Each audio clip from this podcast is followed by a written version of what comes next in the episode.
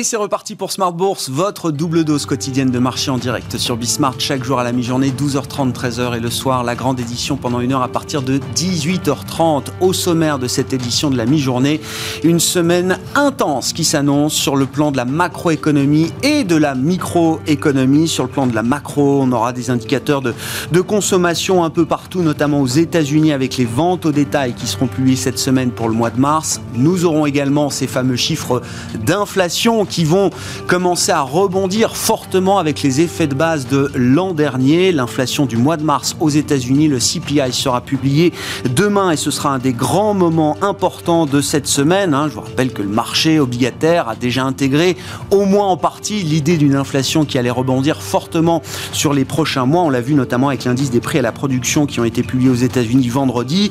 Euh, sur le front macro, nous avons également l'estimation de la croissance chinoise pour le premier trimestre qui s'annonce elle aussi spectaculaire, là aussi avec des effets de base massifs qui vont jouer le marché. Les économistes attendent une croissance sur un an pour euh, l'économie chinoise de 15-20% peut-être. Hein. très difficile d'avoir une estimation correcte euh, à ce stade. Et puis des enquêtes de confiance qui devraient elles aussi euh, montrer un regain de, confiance chez les investisseurs et chez les chefs d'entreprise. Le Zoo en Allemagne sera publié également demain pour le mois d'avril. Sur le front micro, c'est le coup d'envoi des résultats et des publications trimestrielles commence cette semaine, avec déjà des poids lourds. LVMH qui publiera ses ventes demain soir. On aura L'Oréal également jeudi après la clôture des marchés. Et puis le secteur des banques américaines qui publiera ses résultats à partir de ce mercredi. Beaucoup d'actualités corporate également en ce début de semaine. On peut noter qu'on attend peut-être de la part de Microsoft une grosse acquisition qui doit être encore confirmée, mais les agences de presse notent que Microsoft pourrait racheter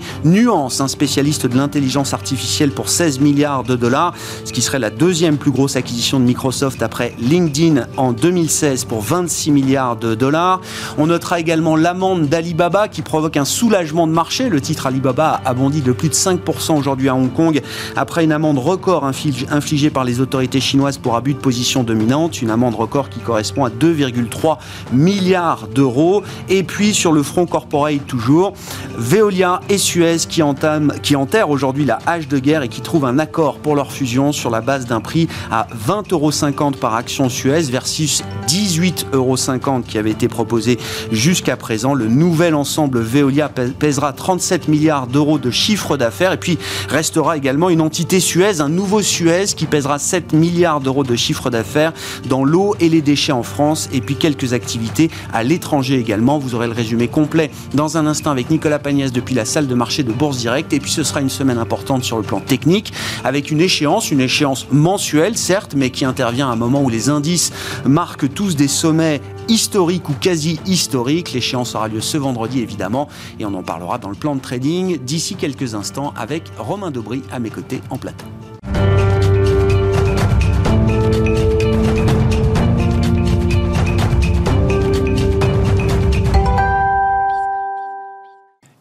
Calme pour commencer une semaine qui s'annonce intense. Les infos clés à mi-séance en Europe, c'est avec Nicolas Pagnès depuis la salle de marché de Bourse Direct. Le CAC 40 marque une pause dans sa progression depuis ce matin avant le début de la saison des résultats. Si Téléperformance a déjà publié ses résultats trimestriels, les investisseurs attendent ceux de LVMH dès demain avant les grandes banques américaines mercredi, puis euh, L'Oréal et Publicis jeudi. En attendant, le marché se concentre sur l'accord finalement trouvé entre Veolia et Suez, mais aussi sur le discours optimiste de Jérôme Powell ce week-end. Celui-ci a en effet déclaré sur CBS que l'économie américaine se trouve selon lui à un point d'inflexion et que les anticipations croissance et d'emploi euh, devrait s'améliorer. Si Jérôme Powell a évidemment euh, précisé que la prudence était toujours de mise face au risque pandémique, il loue euh, la stratégie vaccinale et budgétaire du gouvernement Biden. En ce qui concerne l'inflation, il a rappelé que toute poussée d'inflation serait temporaire aux États-Unis. Sur ce sujet, les investisseurs attendent justement demain la publication des prix à la consommation au mois de mars aux États-Unis, qui pourrait rassurer les investisseurs ou au contraire raviver les craintes. Enfin, Jérôme Powell a qualifié de hautement improbable un relèvement des taux de la Fed cette année.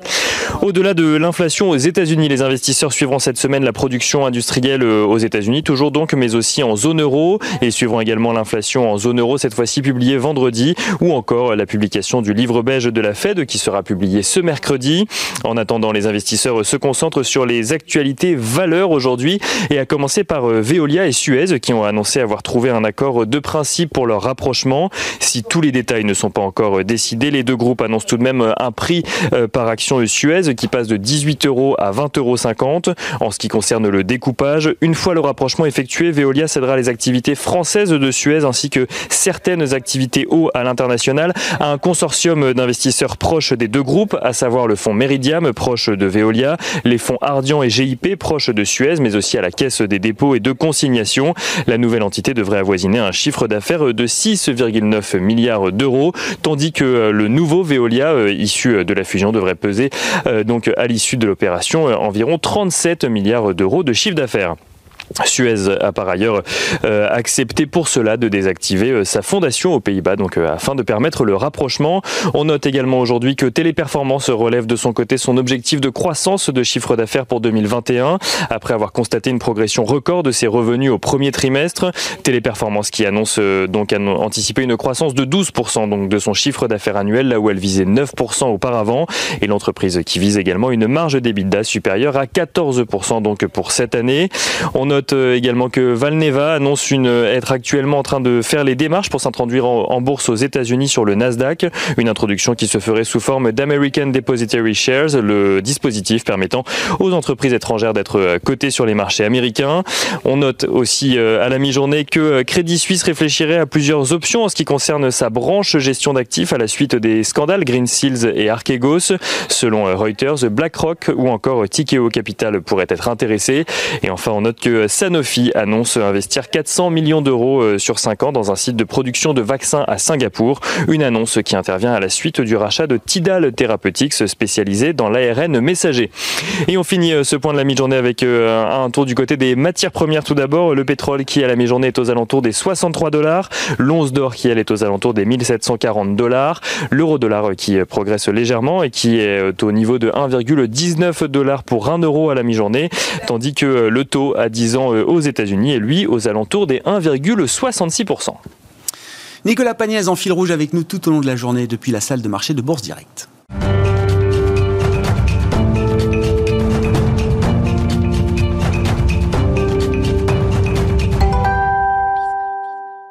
Et c'est Romain Doubry qui est avec nous pour entamer cette euh, demi-heure de Smart Bourse, comme chaque lundi à la mi-journée, pour le plan de trading avec Bourse Direct. Bonjour et bienvenue Romain. Bonjour Grégoire. Bon, est-ce qu'on prend le risque de se brûler les ailes? La semaine va être intense. Les indices sont quasiment tous sur des sommets historiques. Alors le CAC 40 chasse encore ses records historiques de, de l'an 2000 à plus de 6900 points. On n'y est pas encore, mais est-ce qu'il y a un risque d'aller euh, se brûler les ailes, de se rapprocher un peu trop près du soleil euh, en ce moment Depuis le CAC 40, avec les dividendes réinvestis, lui, il est, euh, il, est, il est à des sommets. Donc, euh, il est à des sommets. Donc, oui, il y a un petit risque.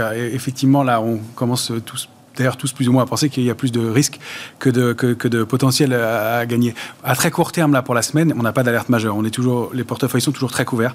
Euh, et au fur et à mesure que le marché monte, le niveau de couverture est rehaussé aussi. Euh, on a toujours deux options de vente pour une option d'achat autour de la monnaie, là, euh, en ce moment sur l'échéance d'avril. Donc, pas, pas d'alerte. Et on a eu de l'intérêt dans ce mouvement de hausse. C'était un peu mitigé au départ. Ça a été moyen, mais il y en a eu 18 000 contrats construits au cours de la dernière phase de hausse. depuis jeudi, c'est un peu plus mitigé. On a détruit au cours des deux dernières séances de hausse, de jeudi et de vendredi, 4000 contrats futurs. C'est pas énorme. Et en plus, on revient à des niveaux de position ouverte sur le futur CAC 40 qui sont ceux du mois de novembre. Hein. On déplorait un niveau de position ouverte sur le futur CAC 40 qui était assez faible. On arrive à 330 000 contrats futurs ouverts, toutes échéances confondues. Euh, c'est plutôt pas mal. Donc 4000 contrats détruits sur l'échéance en cours avant euh, bah, la saison des résultats aux États-Unis mmh. et, en Europe, euh, avant, après un rallye important au moment d'une échéance euh, sur les marchés dérivés, même si elle n'est pas majeure, oui, c'est plutôt, il euh, n'y a, y a, rien, il a pas d'alerte majeure. C'est après effectivement que ça se complique où on constate qu'on a, un, on a un niveau de couverture qui ne, c'est une alerte qu'on, a soulevée il y a quelques temps déjà, mais que, mais c'est un peu tôt. On va voir comment les intérêts se construisent cette semaine. C'est toujours comme ça, euh, mais il n'y a, a, pas de position ouverte quasiment pour l'instant sur le mois de mai. En revanche, sur le mois de juin et sur même plus loin dans l'année, je suis allé voir jusqu'en décembre, il n'y a pas d'intérêt du tout, pas de couverture du tout, pardon, et donc un, vrai risque jusqu'à 5700 points. Il n'y a pas de, il a pas de protection, pas de couverture. Alors on peut considérer que c'est tôt de se couvrir déjà pour le, mois de juin prochain. On peut considérer que les marchés sont beaucoup montés, que de s'acheter de la couverture sur les niveaux actuels, c'est peut-être un peu inutile. Qu'on peut considérer qu'il y a du cash et que donc les replis seront mm d'entrée.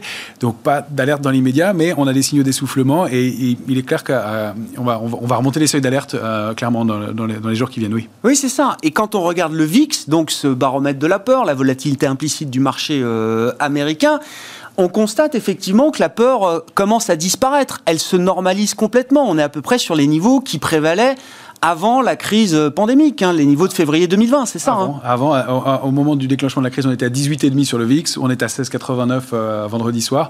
Euh, on est donc dans, cette, dans ce trading range 14,20, 21,50 sur, sur, le, sur le VIX. Ça s'analyse graphiquement, donc c'est intéressant de mm. regarder. Et puis cette rupture nette avec la baisse, la baisse de la peur, effectivement, et la réactivation par, par conséquent de la dynamique haussière sur le Nasdaq et sur le S&P. donc, donc oui, ça, ça, se détend. Alors on n'est pas encore au niveau de complaisance, on voit qu'on en approche alors, c'est difficile de les fixer. On a 9,51, ce sont des niveaux de long terme, euh, mais 14,20 est un support important.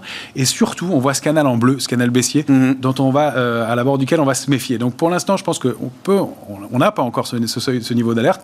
On rentre, euh, dans, c'est positif aussi hein, que la volatilité se détende, que les investisseurs soient plus détendus. Oui, ça participe de la normalisation qu'on vit depuis des mois. Hein. C'est ça. C'est quand elle touche un extrême que ça devient, que ça devient plus inquiétant aux alentours de 14-20, on va commencer à surveiller ce qui se produit. Ou alors si on repasse 21-50, qui est ce niveau pivot, ce niveau charnière, pour l'instant, c'est pas le sens et ça a l'air de se détendre. Et la dynamique haussière qu'on constate sur le Nasdaq, notamment, effectivement, euh, laisse à penser qu'il y a encore un petit potentiel dans les jours qui viennent, en tout cas. Oui, c'est ça. Quand on fait le, tour d'horizon des, forces en présence, intéressant de constater que depuis euh, quelques jours, une semaine ou deux à peine, le Nasdaq reprend du poil de la bête, euh, Romain. Hein. Complètement. C'était l'indice en sous-performance depuis les vaccins, hein, pour dire les, les choses un peu simplement, mais depuis quelques semaines, c'est un indice, les GAFAM notamment, qui reprennent un peu de, vigueur. Exactement. Alors qui était en pause, et c'était ça, on s'inquiétait de la surchauffe, on s'inquiétait euh, de, ces calls, ces options d'achat prises au mois d'août euh, fortement, et, de, tous ces risques. Euh, là, on consolide, on a consolidé très, largement entre février et mars, très nettement. puis une structure de retournement haussière, qui de continuation haussière qui s'est mise en place. on peut la lire comme un bison, on peut la lire comme une épaule, tête-épaule de continuation. En tout cas, elle, a, elle a bien confirmé, elle a donné un mouvement assez puissant qu'on constate ici, avec un premier objectif qu'on avait, donné, 13 842, c'était la, première cible. Euh, on a clôturé à 13 845 vendredi soir, donc un marché qui reste très technique. Euh, ce qu'on constate, en revanche, c'est qu'il y a trois gaps d'affilée sur le Nasdaq en journalier. Donc, troisième gap peut être un gap d'épuisement dans un mouvement qui, en tout cas, n'est pas terminé dans l'immédiat, puisque la grande cible de cette structure, eh bien, ce serait le haut du canal haussier de moyen terme qu'on voit en noir dessiné ici. Mhm. Et donc l'objectif 2, euh, que j'ai pas... Qui crève le plafond, c'est ça c'est ça. il n'y a pas de place sur le graphique pour... non, il arrive à la borne haute du canal, mais on arrive très en haut. Mais je voulais prendre, prendre enfin voilà, rester en journalier, mais montrer qu'il y, a du potentiel. J'ai pas mis de chiffres. Pourquoi? Parce que c'est la borne haute du canal. Euh, on, sait que c'est euh, voilà, aux alentours de, de, de, 15 000. donc il y a, y, a, y a, encore du, oui, effectivement, du, du potentiel. On on, va voir. Pour l'instant, on sent une petite pause et un peu généralisée sur l'ensemble des indices. Euh, nous, on a allégé des positions dynamiques euh, sur ce, sur ce niveau-là, en se disant que peut-être sur des supports 13 700, 13 535, selon le comportement, euh, on va voir si l'indice réagit et va repartir. Et, beaucoup du Nasdaq est quand même lié au niveau des, taux longs américains qui se sont détendus ces 15 derniers jours. On s'est stabilisé autour de 1,65 après avoir marqué un plus haut entre 1,75 et 2%, 1,77 je crois pour le, le plus haut qu'on a marqué sur le 10 ans américain.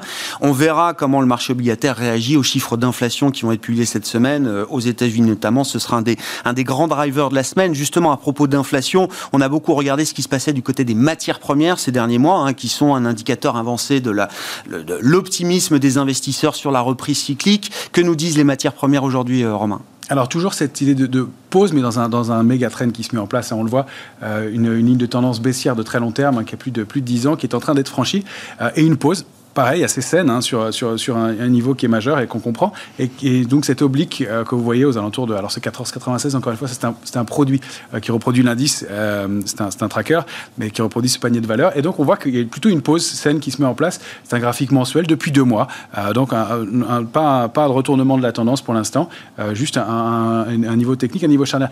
Donc ça nous dit qu'il pourrait y avoir une reprise et que ce, trend, il n'est pas du tout arrêté pour l'instant, mais que dans un mouvement de, correction sereine, un mouvement de correction sereine se met en place pour l'instant. Ouais, c'est ça. On voit quand même que certaines parties du marché, il y a un petit besoin de consolidation euh, sur les matières premières en, l'occurrence. Voilà, c'est pour ça qu'on trouve des équilibres qui sont plutôt sains. On voit que le Nasdaq qui avait fait une pause repart, que les autres indices euh, euh, suivent, mais sont un peu, un peu moins puissants dans l'immédiat, que sur les matières premières, ça avait bien performé et que ça consolide. Enfin, il y, a moins de yo-yo et moins de violence, celle qu'on craignait il y a quelques jours, notamment avec des allers-retours un peu brutaux de, 10% sur le, sur le Brent. On voit que ça se normalise et ça se calme dans l'immédiat. Bon, il y a un jeu d'équilibre qui se, qui se met en place. Qu'est-ce que ça nous donne quand on regarde les, grands indices mondiaux Alors pour l'Europe, le DAX, le S&P 500 aux États-Unis et puis le CAC 40, bien sûr, euh, Romain. Alors le, DAX, vous le voyez ici, pareil, un graphique mensuel, hein, c'est assez large, mais c'est intéressant de voir qu'on touche la borne haute du canal haussier euh, de très long terme aussi. Hein. c'est un canal qui est en place depuis 2009. Euh, on, a, réussi à retoucher ce niveau qu'on n'avait pas réussi qu'on n'était pas parvenu à franchir eh bien, en 2019. donc ce sont des niveaux cibles, ce sont des zones cibles. Ça ne veut pas dire qu'elles ne soient pas débordées. Les indices américains l'ont largement fait, ont largement débordé ces hauts de canaux. Mm. Euh, on va le voir sur le, sur le S&P. Mais voilà, dire que la, dynamique reste bonne, qu'il n'y a pas d'invalidation dans l'immédiat, qu'on atteint des niveaux et que donc effectivement on a des raisons de se poser des questions, mais tant que la dynamique est haussière et, positive sur, le, sur les indices comme le Nasdaq, il n'y a pas vraiment de raison que ça se retourne chez nous. Mais on remonte les seuils d'alerte en, effet, donc 14 950 semble être un, support de court terme à surveiller sur le, sur le, DAX. Euh, on s'inquiétera plus sous 13 310 éventuellement à moyen terme. Mais donc il y, a de la marge aussi pour une correction, une, une consolidation en tout cas. Ouais, bon, S&P 500, record historique S&P 500 record historique, on, voit très bien la dynamique. Vous l'avez en violet, le canal haussier de, long terme hein, qui est en bas. On voit qu'il est complètement débordé, qu'on a même créé un canal haussier de moyen terme qui est en bleu cette fois-ci, euh, et qu'on se dirige euh, bah, à grands pas vers euh, la borne haute du canal haussier de moyen terme et une résistance à 4163 sur le S&P. Voilà, pour montrer que cette dynamique, elle peut être débordée, mais pour dire aussi qu'on arrive à des niveaux charnières, même sur les indices américains. Bon, pour finir, euh, le, CAC 40, là, sur la vision un peu court terme de la, de la semaine, euh, Romain? Alors c'est un mix des deux, c'est court terme et moyen terme sur le CAC 40, c'est pour ça que j'ai laissé pas mal de niveaux. Euh, vous voyez en, en, oblique, en violet, en haut, la borne haute du canal haussier aussi, je laissé que cette borne-là. Donc le même principe, hein, la borne haute du canal haussier de long terme, au, sein duquel l'indice CAC évolue, on voit qu'elle est située au-dessus de 6300 points, 6300, hmm. 335, et puis on a une zone de résistance 6257, 6284.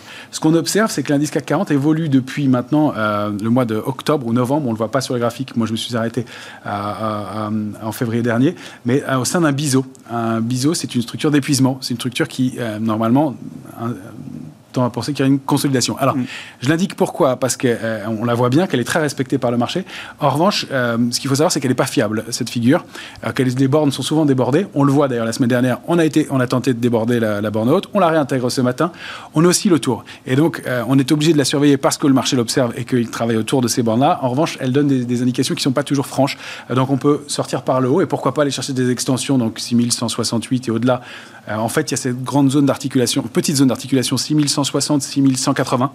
Euh, si on la déborde, on peut aller chercher 6204, pourquoi pas 6257, 6284 et l'extension à la borne du canal. En revanche, on va remonter notre niveau d'alerte et là, on sait que du côté de la position ouverte sur le futur CAC 40, il y a un peu plus de faiblesse sous 6139 points. Euh, le, danger, il est beaucoup plus autour des 6000 points. On, sait qu'entre 5950 et jusqu'à 6015 points, on est monté sans soutien du côté de la position ouverte sur le futur CAC 40. Donc, pas de grand danger avant ce, niveau-là, mais euh, des premiers niveaux d'alerte qu'on va surveiller sous 6139 et 6000 euh, ce sera plus, plus risqué. On, va parler des enjeux macro de la semaine dans un instant avec Frédéric Ducrozet. Euh, Romain, les enjeux micro, c'est intéressant. Hein. Il y a deux secteurs qui vont être sur le devant de la scène. Le luxe, avec LVMH, L'Oréal qui publieront leur chiffre d'affaires du premier trimestre au cours de la semaine. Et puis les, les, financières avec les grandes banques américaines. Intéressant, ce sont deux secteurs forts aujourd'hui sur les marchés, c'est ça, Romain? Oui, tout à fait. Financière très fort, fort. Bancaire, ça patine depuis deux ou trois semaines maintenant. Ça devient un euh, qui stagne, mais effectivement, ça va être à, surveiller très près. Il va, y avoir beaucoup de choses, probablement des surprises du côté des résultats cette semaine. Et eh ben, on suivra ça dès demain soir après la clôture euh, en Europe avec le chiffre d'affaires de LVMH qui donnera le tempo pour les, les grands groupes du CAC 40. Merci beaucoup, Romain Dobré avec nous chaque lundi à la mi-journée dans Smart Bourse pour le plan de trading avec Bourse Direct.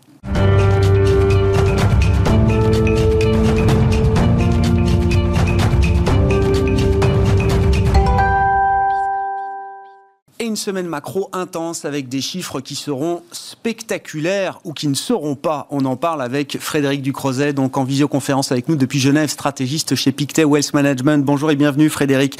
Je, cite évidemment alors la consommation avec les ventes au détail euh, aux États-Unis, notamment au mois de mars. On aura des enquêtes de confiance avec le Zoo en Allemagne. On aura le PIB chinois en fin de semaine également pour le premier trimestre. Là aussi, on aura sans doute des chiffres historiques, spectaculaires spectaculaire. Et puis, une marque d'inflation très attendue pour le mois de mars, dès demain, avec le CPI américain. Est-ce que les marchés sont prêts à ce déluge de statistiques d'une part et à l'explosion des chiffres qu'on attend, Frédéric? On est un petit peu en terre inconnue euh, d'une manière générale. Et j'allais dire que c'est la même chose pour les résultats des entreprises au niveau micro comme macro. On est aujourd'hui au deuxième trimestre 2021, un an après euh, la, chute spectaculaire, elle aussi, de l'activité avec les premières mesures de confinement. Un effet de base, ça se, calcule, c'est notre métier en termes d'économiste, de, de, prévisionniste. Mais euh, tout ce qui est au-delà de l'effet de base, il y a une énorme marge d'incertitude. Euh, on l'a vu vendredi avec un indicateur qui est normalement moins important le marché euh, que ceux qu'on attend cette semaine, qui est, qui est l'indice des prix à la production, qui a doublé euh, sur le mois euh, qui a doublé les attentes du marché, on est encore une fois dans un, point d'inflexion de l'économie et euh, donc en termes de prévision économique dans un peu une zone un peu floue. Donc il peut y avoir des bonnes surprises même lorsque les attentes sont élevées et je le répète, c'est également le cas probablement pour des résultats d'entreprise qui là aussi verront des gros effets de base booster les chiffres. Mais on va se servir ensuite de ces indicateurs là où ça va vraiment être utile je pense pour les perspectives au-delà de, des quelques semaines qui viennent, et eh bien pour estimer notamment euh, des éléments plus structurels. On sait notamment aux États-Unis qu'il y a énormément d'argent de côté, de l'épargne des ménages, plus de 1000 milliards de dollars accumulés, le euh, stimulus budgétaire et les chèques euh, qui ont été envoyés aux ménages combien, quelle part de cet argent va être dépensé. Ça, c'est un point qui est euh, très important et très intéressant dans les chiffres qui viennent. En termes d'inflation, c'est la même idée. Qu'est-ce qui vient vraiment de la vraie inflation, entre guillemets, générée euh, au plan domestique au moment où l'économie réouvre Et là, il faudra peut-être un petit peu plus de temps pour analyser les chiffres, peut-être aussi plus qu'un mois de données.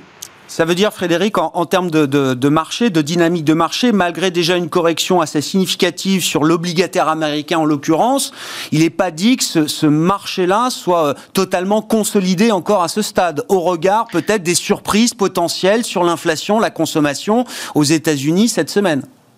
Exactement. On a beau attendre plus de 3% d'inflation dans les mois qui viennent aux États-Unis, bah, si on a 3,5, c'est quand même un sacré choc en termes de, chiffres euh, et de euh, headlines qui sort sur Bloomberg, c'est clair. Maintenant, au-delà de ça, et là aussi la réaction vendredi des marchés me semble particulièrement intéressante, euh, eh bien, on a l'impression qu'on s'est quand même habitué à ce régime qu'il n'y a pas non plus des attentes d'inflation à 4 ou 5% c'est quelque chose qui est gérable. On a Jérôme Powell, le patron de la Fed, hier sur la télévision américaine, qui réagit réaffirme son soutien euh, sans faille à l'économie, son engagement à maintenir les taux bas et qui d'ailleurs cite plutôt les risques de nouveaux variants, de nouvelles euh, augmentations des cas, y compris aux États-Unis, plutôt que les bonnes nouvelles. Donc vous avez quand même un, environnement de marché pour l'obligataire qui est toujours relativement favorable et les taux, jusqu'à preuve du contraire, n'ont pas dérapé jusqu'à 2%. Donc pour le moment, so far so good, euh, ces conditions me semblent réunies pour qu'au-delà de voilà, la digestion qui va être nécessaire et peut-être un peu longue cette semaine, eh bien, la suite se passe plutôt encore bien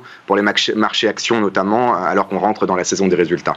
Il va falloir jeter un œil à la politique allemande cette semaine encore, euh, Frédéric, dans la perspective bien sûr des élections générales qui se dérouleront dans le pays à l'automne. Et quand on parle de politique allemande, évidemment, on peut faire des liens assez, assez rapides avec euh, la politique économique et budgétaire dans son ensemble en zone euro. Quel est l'enjeu cette semaine pour euh, les conservateurs allemands, Frédéric, dans la perspective des élections générales de cet automne? Alors là, les enjeux sont plutôt euh, à moyen terme, j'allais dire dans les 15 prochaines années, après 15 ans euh, de Merkel. Euh, dans la mesure où l'Allemagne est également dans une phase de transition, on, l'a eu dans des conditions complètement différentes, évidemment, en France il y a 4 ans avec l'élection du président Macron. il n'y aura pas, a priori, de nouveaux candidats sortis du chapeau en Allemagne. On a maintenant officiellement deux candidats déclarés à la tête du parti de la CDU, du Parti conservateur, et donc à l'élection pour septembre. et on vient d'avoir ce matin la confirmation que le parti hors euh, parti bavarois, CSU, soutient officiellement le candidat déclaré euh, avant, Armin Laschet. Et donc c'est le candidat de la transition, de euh, la continuité malgré tout après Merkel. Et ceci dit, même si on a cette confirmation pour l'ensemble du parti dans les jours qui viennent, il n'est pas du tout garanti, de mon point de vue, que tout se passe comme prévu jusqu'en septembre, parce qu'encore une fois, l'Allemagne se cherche. On a un parti écologiste qui est au numéro un dans les sondages, sans aucune contestation possible. Et en fonction du candidat de la CDU, justement, Armin Laschet serait potentiellement plus favorable pour eux. Les Verts pourraient tenter une alliance et changer complètement, là aussi, euh, la nature de la politique euh, économique en Allemagne et pour l'Europe. Et dernier point, qui n'est pas des moindres pour euh, la zone euro pour le, en l'occurrence, on a ce blocage de la Cour constitutionnelle allemande, temporaire, on l'espère, euh, de la mise en œuvre du plan de, relance européen. Donc on a beaucoup de sujets en Allemagne et la politique allemande pourrait du coup devenir euh, plus excitante que d'habitude. Ce sera un des grands enjeux effectivement sans doute de cette année 2021. Euh, je vous laisse pas partir sans un commentaire sur la BCE, Frédéric. Comment est-ce que vous appréciez les dernières communications qu'on a pu avoir des différents membres de la BCE Comment expliquer notamment que certains membres au sein du Conseil des gouverneurs commencent à débattre ouvertement d'une sortie de l'ultra-accommodation de la Banque Centrale Européenne, alors même que la reprise en zone euro n'est pas encore euh, définitive et, et matérialisée? Comment est-ce que vous comprenez cette communication qui peut paraître un peu confuse euh, récemment? Elle est un petit peu confuse et un peu vague pour des bonnes raisons. C'est que la BCE n'est pas en mesure aujourd'hui, avec 19 juridictions, 25 euh, membres du Conseil, de se mettre d'accord plus précisément sur des objectifs. On a senti que ça craquait un petit peu sous ce consensus, qui est malgré tout euh, très large. Hein, et le président, la présidente Christine Lagarde est vraiment euh, accréditée de ce consensus à la BCE depuis un an dans toutes les mesures qui ont été prises. Et néanmoins, au-delà, si l'économie réouvre et les choses s'améliorent, on va sentir les gouverneurs allemands, néerlandais, belges également euh, pousser pour euh, en faire moins.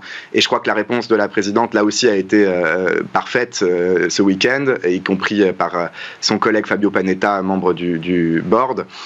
il n'est pas question de se comparer aux États-Unis. Il n'est pas question de parler de tapering et d'arrêt des achats d'actifs. On n'est pas du tout dans cette situation comparable aux États-Unis. Il faut au contraire maintenir ce, cet engagement à préserver des conditions financières. C'est très vague, mais on comprend bien, et je crois que le marché a bien compris aussi ce que ça voulait dire. Le marché qui, pour l'instant, achète là aussi cette réaction, cette fonction de réaction de la BCE, et c'est tant mieux.